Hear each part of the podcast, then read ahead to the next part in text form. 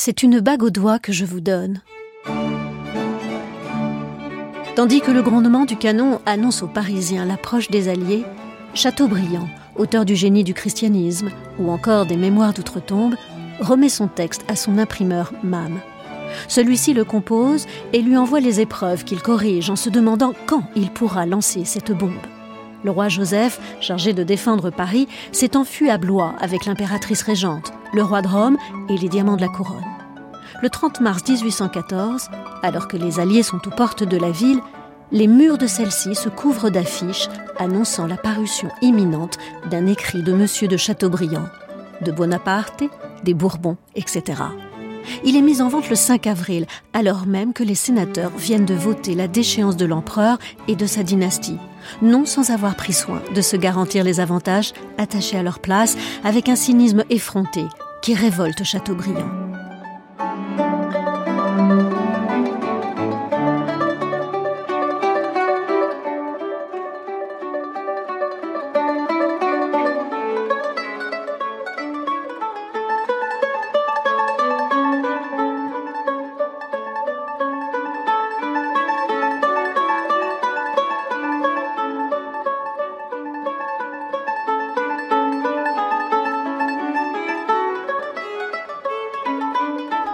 Dans ses mémoires, Chateaubriand se dit consterné par l'entrée des vainqueurs dans Paris.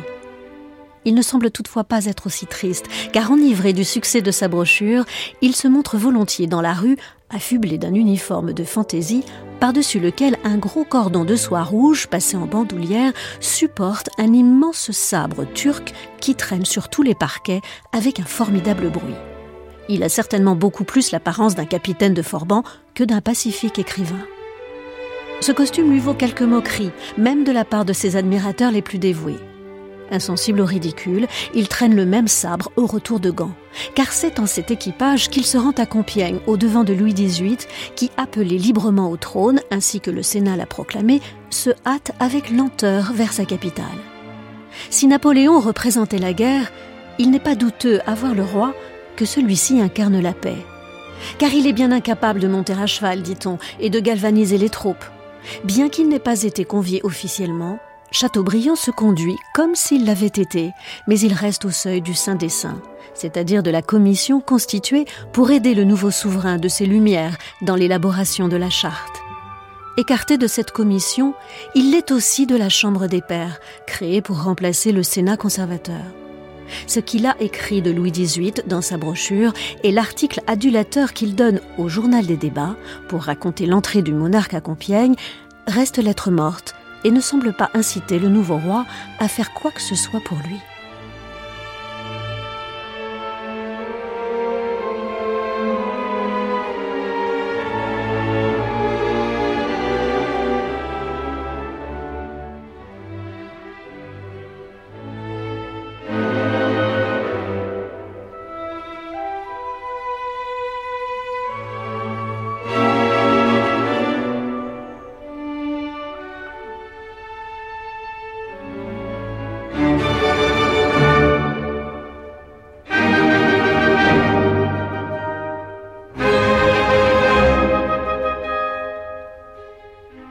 Lamartine, qui n'aime guère Chateaubriand, écrit dans son cours familier de littérature à propos de cette attitude des Bourbons. Leur première faveur fut de lui pardonner. Louis XVIII doit plutôt penser que ceux qui ont si bien servi son prédécesseur le serviront mieux encore, alors que les royalistes, en disponibilité depuis 25 ans, ont perdu l'habitude de servir et acquis celle de fronder. Les premiers ont reçu le prix de leur soumission en conservant leur place. Les seconds sont soupçonnés de vouloir vendre trop cher la leur. Mieux vaut conserver des hommes qui ont fait leurs preuves que d'en essayer d'autres. Comme l'écrit Joseph de Maistre, Louis XVIII n'est pas remonté sur le trône de ses pères. Il s'est contenté de s'asseoir sur celui de Napoléon. Bientôt Chateaubriand juge que la restauration, c'est l'Empire avec un roi Bourbon chargé d'achever cette déplorable révolution dont l'empereur, pendant les dix ans de son règne, avait suspendu le cours.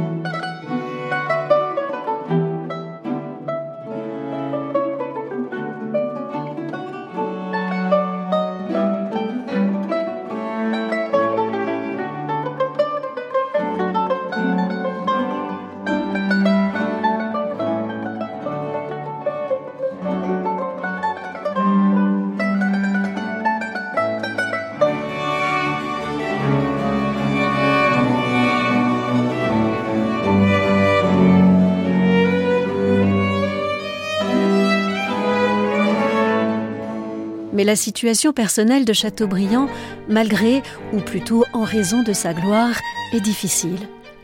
Aux yeux des Bourbons, il a un double tort, car il n'a pas été un courtisan de l'exil. Il n'a pas été non plus, malgré certaines compromissions, celui de Napoléon, ce qui aurait été un gage de souplesse et aurait permis de le placer avantageusement.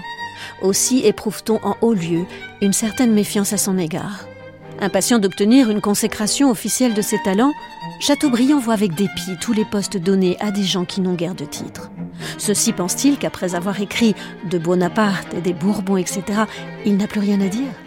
Il pourrait le croire en recueillant ce propos que laisse tomber en guise de compliment le duc de Berry. Maintenant, vous n'aurez plus de verve, il n'y a plus de danger. Madame de Chateaubriand est révoltée par tant d'ingratitude et d'inconscience. Étonnée elle aussi de cet oubli, Madame de Duras s'en plaint au comte de Blacas, ministre de la maison du roi, qui prend la chose avec indifférence.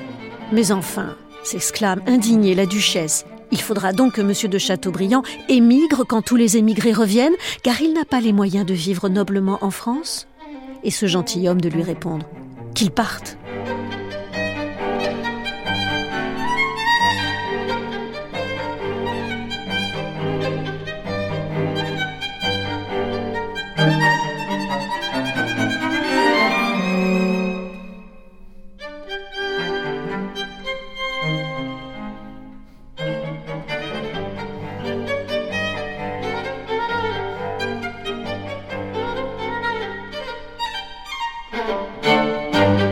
Madame de Duras ne s'avoue pas battue.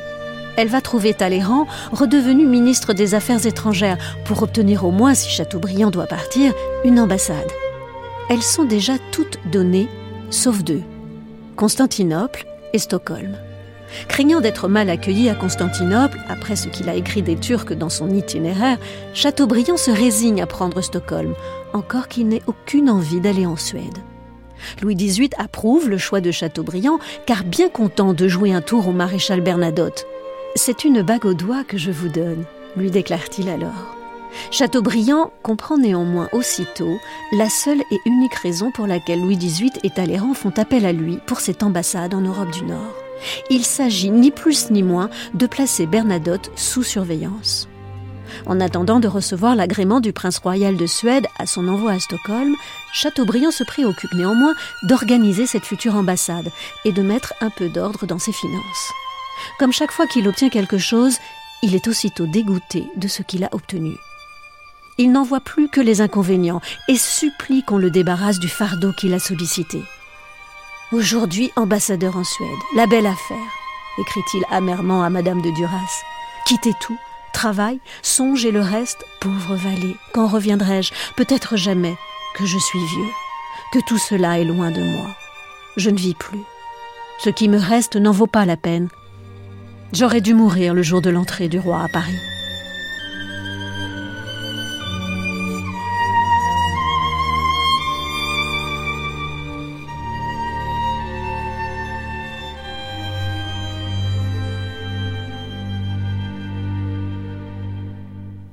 Dieu soit loué, Bernadotte, prince royal de Suède, est hostile à la nomination de Chateaubriand. Il a été ulcéré de certaines phrases du pamphlet de Bonaparte, etc., qu'il a prises pour lui et qu'il a d'ailleurs fait supprimer de la traduction suédoise. En active correspondance avec le prince, Madame de Staël essaie de l'apaiser. Il me ressemble un peu, lui écrit-elle, et vous savez combien de tels caractères sont susceptibles de vous aimer elle lui fait aussi observer qu'en l'ayant sous la main à Stockholm, il pourra plus facilement le neutraliser, voire l'utiliser à son profit. Aucunement convaincu, le prince royal fait savoir à Paris qu'il ne tient pas à voir M. de Chateaubriand à Stockholm, où il serait persona non grata.